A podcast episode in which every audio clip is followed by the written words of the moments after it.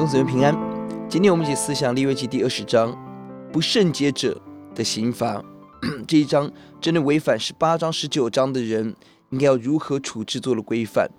这段经文的结构也相当的清晰，一到六节跟二十七节都是强调宗教上的罪，七到八节、二十二到二十六节都是强调要提醒我们要谨守神的律例。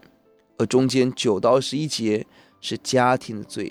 从这个结构看到，宗教的罪在前后，这是一个重要的问题。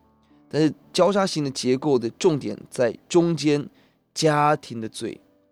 弟兄姊妹，我们很多时候信仰最大的问题，是我们跟我们的家人的问题。包括第第九节，我们对待父母的态度；十到二十一节，我们对待婚姻的态度。而这违背者的，这个刑罚都是非常的重，你我无法承担的。求主让我们对父母、对婚姻有高度的战兢。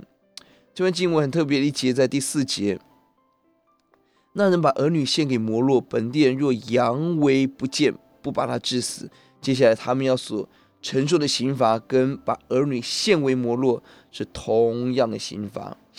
弟兄姊妹，这里提醒我们。如果我们看到罪恶视而不见，姑息养奸，这样的行为跟犯罪者是一样的。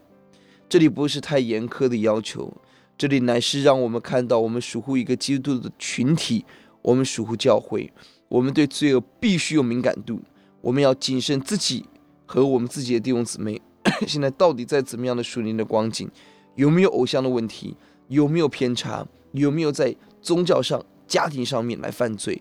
求主救我们，我们一起祷告。耶稣，求你帮助我们，让基督徒的教会成为一个彼此监督、彼此提醒、彼此说真话的教会。哦，主啊，主啊，让我们不要姑息养奸，让我们里头有非尼哈忌邪的心，渴望神的圣洁在我们当中。奉耶稣的名祷告，阿门。